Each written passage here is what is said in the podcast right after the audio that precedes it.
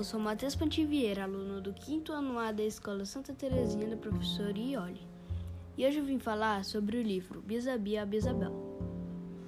Bom, o livro começa quando um dia a menina Bel encontra uma foto de sua bisa, Bia, entre, entre as, as coisas de sua mãe.